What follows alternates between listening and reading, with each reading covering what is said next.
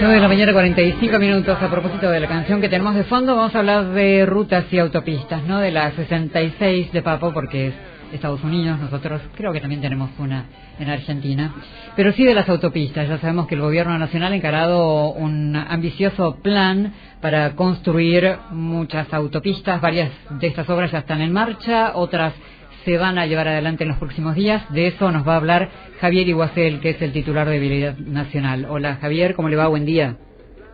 Buenos días, ¿cómo están todos posados en Misiones? Muy bien. Mm, bien, Misiones es una provincia a la que visita con relativa frecuencia usted. Es una hermosa provincia, viajo bastante para allá por, por las obras que tenemos. Nos ha tocado inaugurar bastantes obras entre el año pasado y este año y pero bueno, por todo el país, en realidad la verdad es que ando por todos lados, eh, cada lugar tiene su belleza propia, vos recién comentabas lo de las 66 de Estados Unidos, nosotros tenemos una de las cinco rutas más lindas del mundo, que es la 40, pero no que lo diga yo, lo dicen todas las revistas especializadas, etcétera así que... ¿Y hay 66 en, Argentina? Por ejemplo. Hay ruta 66, en, le preguntaba, hay ruta 66 en Argentina también, me parece, que es cortita. La ruta, ah, sí, en realidad se llama, es la 66 y 66 bis, son dos rutas que unen la 34 con la ciudad de, Luja, de, de Jujuy, San Salvador de Jujuy, son deben tener 20 kilómetros, son como una B que se juntan en San Salvador de Jujuy desde la 34. Bueno, hablamos, Javier, de este ambicioso plan para construir autopistas en todo el país. Eh, ¿Cómo estamos en este, en este proyecto? ¿Cuál es el, ¿Dónde estamos parados ahora?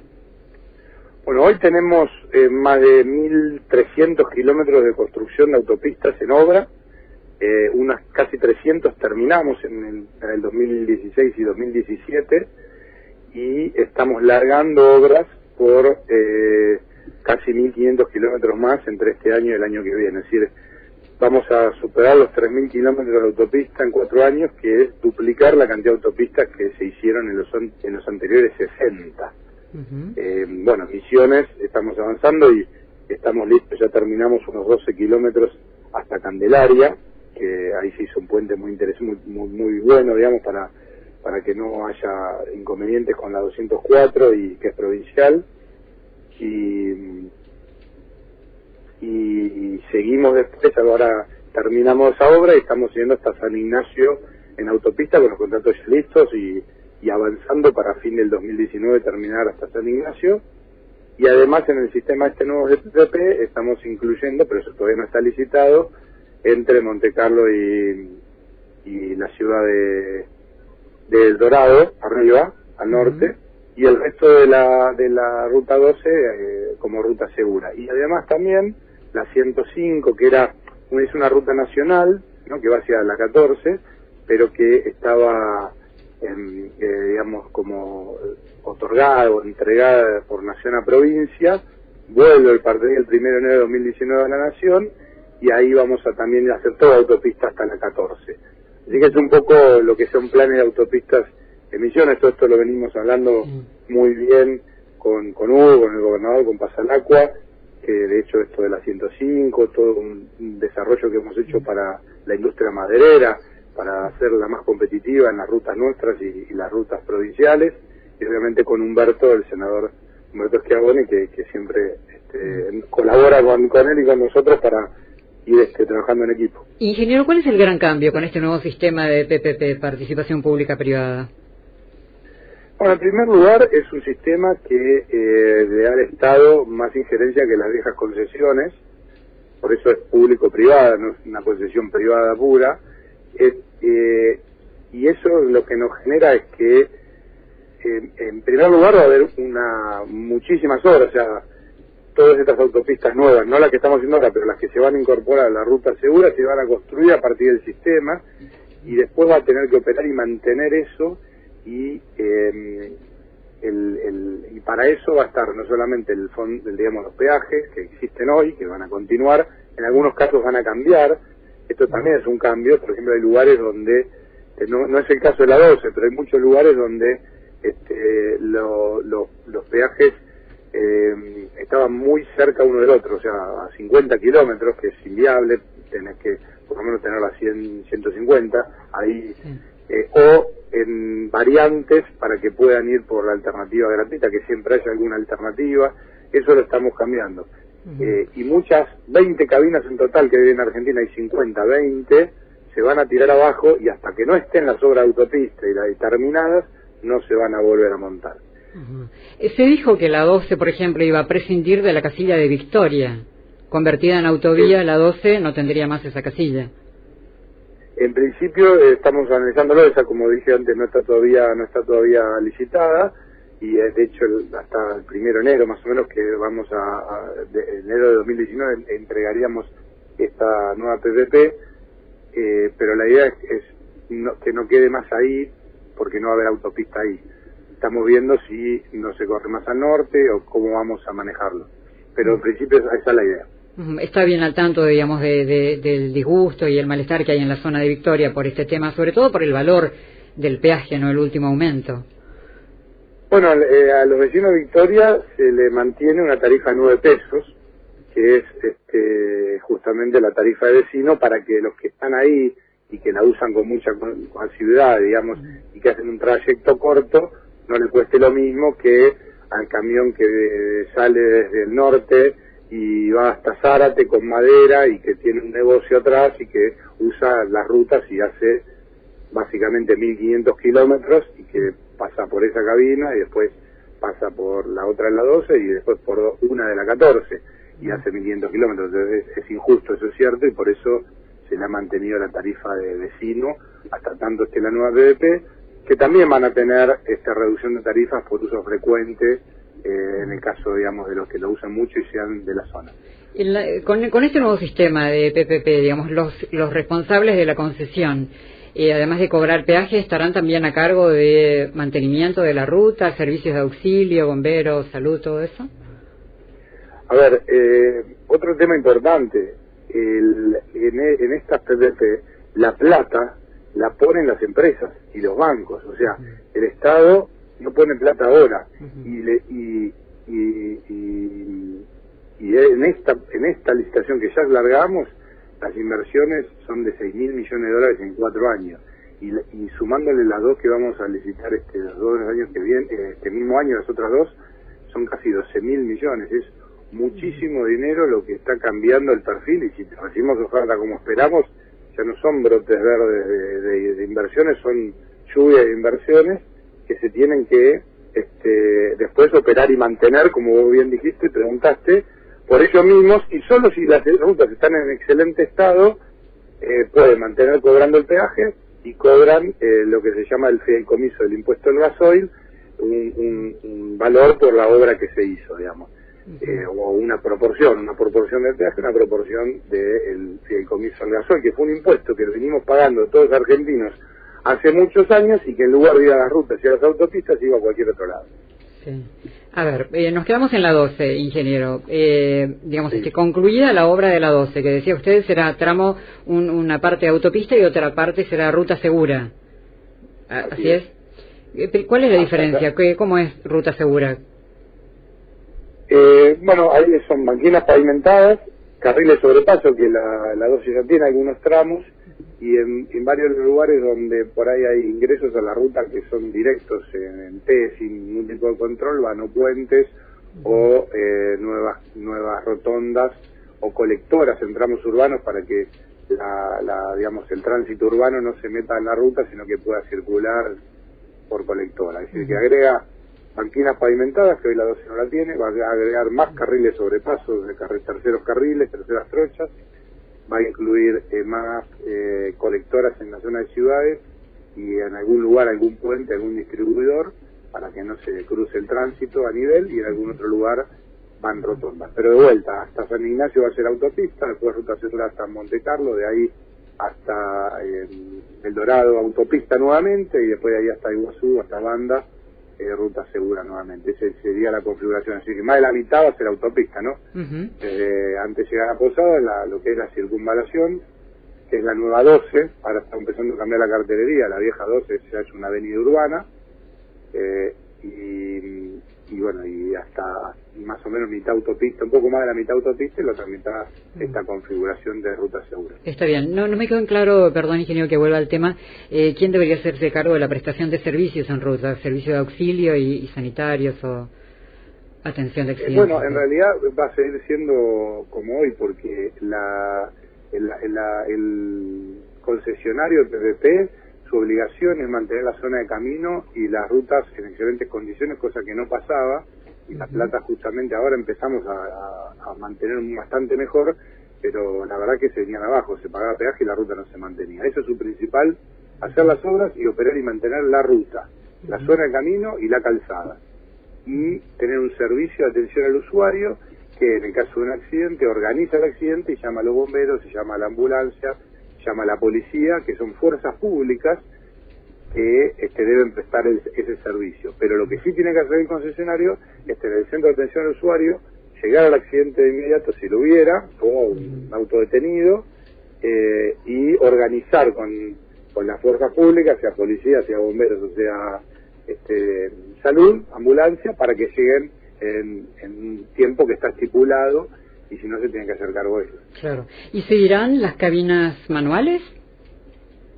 Sí, la idea es que en, un, en un periodo de hasta cinco años, depende del lugar y la intensidad del tránsito, hacemos todo a, automáticas, con todo con telepase, que puede ser pospago o prepago, o sea, como la sube, la tarjeta sube, uno puede cargar anticipadamente o tenerla asociada a una cuenta al banco o una tarjeta de crédito y de medida que va pasando se le va cargando ahí automático con barrera o incluso lo que se llama free flow, que es una como si fuera un un arco, el auto pasa, pasas a la velocidad permitida, depende de la zona, 80 kilómetros por hora, 100, 110, y te lee y ya está, y no, no te detenés.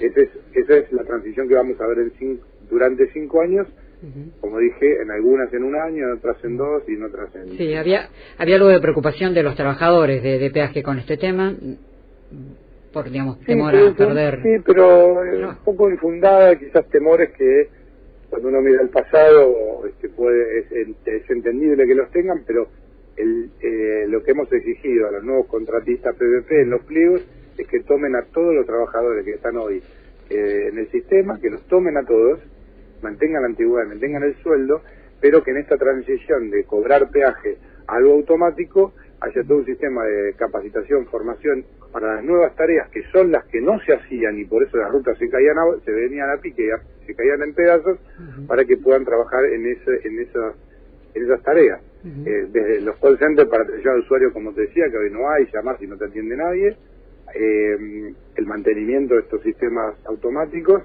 hasta el mantenimiento de la ruta, la operación, que esté impecable, siempre iluminada donde hay luces, pintada. Bueno, ahí, ahí le, lo voy a interrumpir, ingeniero, con el tema de las luces, justamente, porque bueno, eh, acá tenemos sobre, en el puente sobre el arroyo Yabevirí, digamos, una obra vial bellísima, sumamente útil, con un montón de luminaria instalada y nunca funcionando, lo que la convierte en peligrosa, digamos.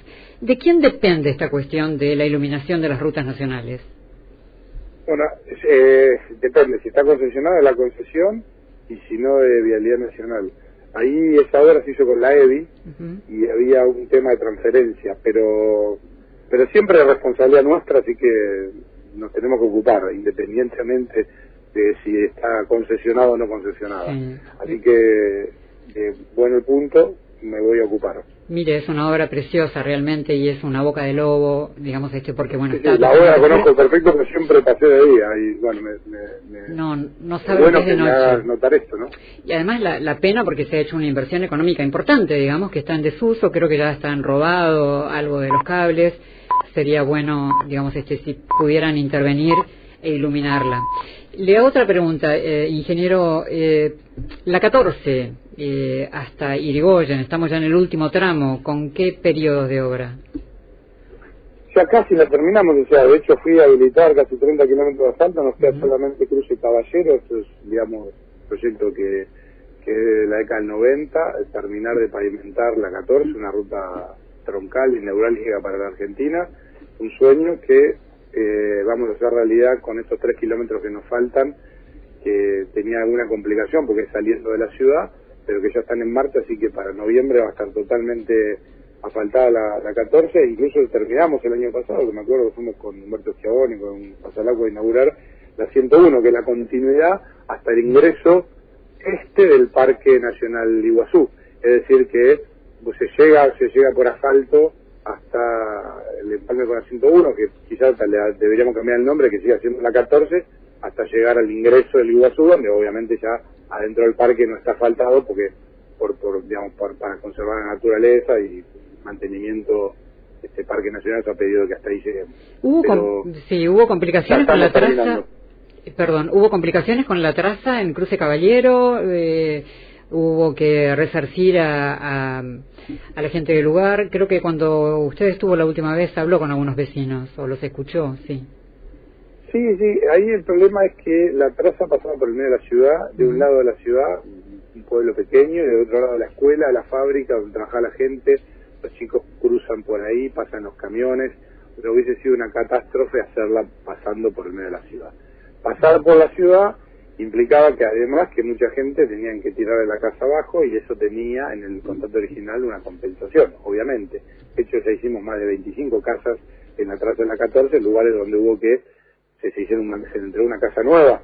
Yo la, fui a ver y la verdad que son muy lindas y mejores incluso que la mayoría de que las que tenían antiguamente. Entonces, como ahora la decisión ha sido hacer una variante, sino pasar por la ciudad, sino eh, circunvalarla, rodearla para darle seguridad a los vecinos y a las familias, que es lo que nos pedían ellos, ¿no? Eh, entonces ya hay algunos que originalmente había que tirar la casa que no hay que tirársela y se quedan su casa. Y por ahí el reclamo era de ellos y dice, bueno, pero me iban a pagar una casa nueva, pero bueno, ahora no se le va a tirar abajo. Entonces eso era un poco la discusión. Lo que sí le hemos acordado en la audiencia pública que hicimos con la gente es que independientemente que la ciudad, digamos que la ruta circunvale la ciudad, le hacemos asfalto en, en lo que va en la actual ruta, que va a ser una calle interna, para que el acceso a la ciudad y, la, y lo que es calle de tierra sea asfaltado, pero no es el mismo, no es el mismo asfalto para que pasen camiones, etcétera, sino es un, un asfalto de ciudad que les permite a ellos vivir mucho mejor, cruzar, van a poder cruzar la escuela, ir a la escuela por asfalto, pero sin el tránsito de los camiones que van a sur, al norte, bajan eh, y el, digamos, el peligro que eso conlleva para los chicos y para todos los que cruzan. Sí, te pavimentamos todo, ese es, uno, su hashtag, creo, en su cuenta de, Twitter, a propósito de las obras que están encarando en todo el país. Pero usted es ingeniero eh, petróleo, ¿no? Así es. Y entonces, a ver, porque tenemos muchas obras y muchas rutas, pero ¿tendremos combustible para utilizarlas? ¿Qué, interpretación hace ya como ingeniero en petróleo de lo que está pasando con el combustible? ¿Seguirá aumentando? Y el precio del combustible en el mundo está subiendo porque está subiendo el precio del petróleo. O sea, hace dos años estaba en 45 dólares y está en 70. Eh, con lo cual, en todos los países ha estado subiendo considerablemente producto de este aumento del precio del petróleo. Argentina, lamentablemente, por unos 15 años de desinversión total en energía, donde eh, la decisión del kirchnerismo fue importar energía más cara que lo que valía producir petróleo y gas acá. Eh, de hecho, eh, debido, entiendo que está preso, entre otras cosas, por la importación de gas con sobreprecios. o sea, privilegiando los negocios respecto de la matriz energética, nos dejó con la necesidad de seguir importando. Poco a poco, Vaca Muerta está generando nueva producción de gas, sobre todo, y el petróleo de Argentina se puede volver a convertir en un exportador y no depender tanto de los precios internacionales. Y nos va a llevar unos 4 o 5 años más. Una vez que logremos ese equilibrio, Argentina tiene la ventaja competitiva respecto al resto del mundo de poder tener precios de energía más bajos. Pero para eso hay que seguir invirtiendo y eso es lo que está haciendo eh, hoy el ministro Aranguren intentando, y bueno, las empresas obviamente que son las que invierten, en el IPF a la cabeza, desarrollando eh, Vaca Muerta, que es un gran yacimiento que tiene esa posibilidad y vamos a incluso hacer poder exportar y generar divisas en vez de perderlas. Ahí va a haber esa oportunidad de bajar de bajar los precios. Igualmente, la buena noticia es que aún con el esfuerzo que significa para cada argentino llenar el tanque de combustible, que a todos nos impacta, eh, la, la, venta de autos fue, sigue siendo récord este trimestre histórico y se sigue expandiendo eh, la capacidad de cada argentino que antes por ahí no tenían auto, tiene un auto más viejo, tiene uno, uno mejor, que también genera ahorro de combustible, porque los automodernos cada vez consumen menos por kilómetro. Eh, así que estamos en esa transición. Está bien. Y a propósito de la mención de del gobierno anterior, Vialidad Nacional, ustedes son actores civiles en la en la causa en la que se investiga el, desvío de fondos de Lázaro Báez, bueno, creo que la, la expresidenta incluso por obras no realizadas en el sur. Eh, a mí me ha tocado hacer 26 causas penales, denuncias, este, que tienen distintos grados de avance, muchas de ellas con procesamiento, implican eh, centenares de políticos, de funcionarios y empresarios, no solamente Lázaro Báez, Cristóbal López, Gancedo, eh, gente de Corrientes, o sea, la verdad que de todos lados, no es que había uno. Eh, pero como correlato, como para entender lo que significaba la corrupción y la desidia en Argentina, en el 2017 en Argentina hicimos récord absoluto histórico de consumo y producción y puesta en las rutas de asfalto, de asfalto vial. Más de 600.000 toneladas. Eso es un 50% más que el promedio 2005-2015.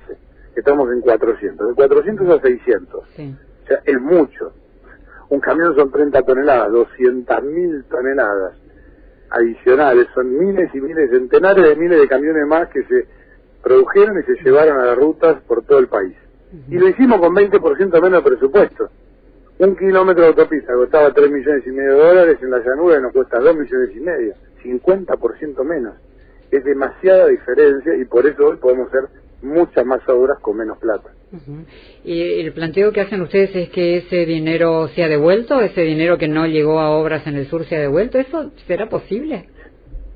Eh, es posible y de hecho eh, nosotros no solamente hicimos la denuncia penal, sino una demanda civil de resarcimiento por mil millones de dólares, que es el cómputo que tenemos de la plata que los argentinos pagamos de más en obras que no se hicieron o que se hicieron mal eh, en solamente en la provincia de Santa Cruz, solamente de esa causa. La justicia ya avanzó algo porque, por ejemplo, nos dio todas las máquinas que todavía tenía las Báez ahí y que funcionaban o que estaban en buen estado o en estado medio, las tuvimos que reparar y tenemos 200 máquinas que eran de Lázaro Báez y que en la Argentina trabajando para las obras. eh, pero ahora estamos reclamando un monto muy grande y si la justicia falla a favor y los encuentra culpables de los delitos, que por las pruebas que hemos presentado, nosotros, por lo menos yo no tengo dudas, pero tendrán que ver quiénes son efectivamente los responsables, cómo era la realización ilícita, pero pero que está claro que eso ha sido así, porque aparte es fácil, se pagaron cosas que no están, o sea, están los, los, movimientos contables, están los pagos realizados y la obra no está hecha, es sencillísimo. Y y cuando si falla en contra, o sea, si falla que ha sido el delito y, y termina el tribunal oral dando la razón al juez Ercolini que ya los procesó, ya, ya entendió que era así, y entonces sí, el reclamo nuestro tiene que sí o sí ser considerado y toda la plata que se encuentre en la cuenta de Suiza, en, las cajas fuertes, la plata que le incautaron a, a, a, quienes haya incautado en, en, las cajas de seguridad, etcétera, toda esa plata tiene que venir este, para resarcir el Estado Nacional, en este caso a nivel nacional, y con eso haremos más rutas y, más autopistas. Una última pregunta, ingeniero, y tiene que ver con los bitrenes. Hay expectativa por bueno la, habilitación y para que puedan llegar y circular por las rutas misioneras. ¿Está la 2 en condiciones de, de habilitar la circulación de bitrenes y hasta dónde? A ver, hemos hecho un cambio muy importante en la ley de tránsito que va a, que, intenta, no intenta, lo va a lograr en la medida que, trabajemos todos juntos, de bajar los costos logísticos entre un 20 y un 30%. ¿Esto qué significa? Que transportar la yerba de Misiones a Buenos Aires va a ser hasta un 30% más barato, lo que implica que puede bajar el precio al consumidor y puede hacer alguna diferencia más el productor. Los dos se deberían ver, ver este, beneficiados. beneficiados o el transportista, depende cómo se reparte esa diferencia, pero sin ninguna duda eh, lo ahorra. ¿Por qué? Porque cambiamos las configuraciones de los camiones que pueden circular. Es decir, incorporamos 12 configuraciones nuevas, agregando ejes a los camiones que ya existen, o sea, olvidándonos de los bitrenes, los camiones de 1860 hasta 20 metros que están circulando por nuestras rutas, se le pueden agregar uno o dos ejes con los sistemas eh, que hay hoy, que dañan menos la ruta que los que hay hoy y le pueden agregar hasta 12 toneladas más de carga. Eso implica que más de 100.000 camiones con muy poca inversión se pueden convertir y transportar más al mismo precio que hoy están transportando. 30 toneladas van a poder transportar 38, 40 eh, y eso digo de vuelta baja los costos. Además, incorporamos la posibilidad de circular en bitrenes que hasta 22.40, que es un largo más o menos habitual en las rutas nuestras, tienen libre circulación y hasta 25.50 en donde nosotros vayamos definiendo corredores. Esos corredores son o autopistas o rutas que por el tránsito o por la necesidad puntual de una industria como la maderera le vamos incorporando. Vialidad publicó ya 13.000 kilómetros en toda la red vial, 13.000, dentro de los cuales está un tramo de la 12, de Esperanza más o menos hasta la ruta 16 provincial, la provincia habilitó la 16 y la 11, hasta la 11, perdón, 16 y 11, que son dos rutas que cruzan la, provincia, y después eh, por la 14 hasta, bueno, hasta Paso de la Patria, Paso, perdón, eh, Paso del Libre, Paso del Libre hasta Zárate, entonces integramos el corredor del delta del Paraná en la provincia de Buenos Aires y Entre Ríos, toda la costa del Uruguay hasta, digamos, hasta mitad de la provincia de Misiones, más o menos, no me acuerdo bien cómo se llama la localidad, pero pasando más al norte de, de digamos, y ahí cruzando hasta la 12 para lo que sería el Alto Paraná. Así que, y después la 120 que sale de Tuzangó, más o menos, y termina en Posadas, que cruzan también, que está nuevo, la hemos hecho nuevo.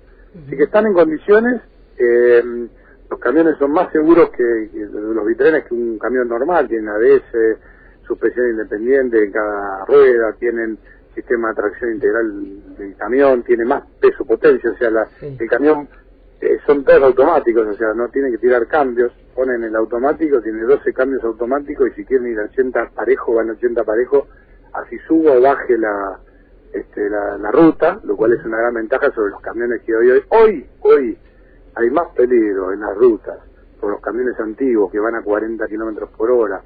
Eh, y que, digamos, eh, tiene una diferencia enorme contra un auto que va a 100 que en un camión que pueda subir la ruta a 80 y mantener su velocidad constante sin sobrepasar. que Esa sería este, un poco la visión y por eso vamos eligiendo los corredores hay lugares que están en mal estado la ruta y no lo podemos no lo podemos habilitar. Está bien. Muy bien, ingeniero, muy generoso con su tiempo. Muchísimas gracias por estos minutos. Gracias a. Adiós. Hasta luego.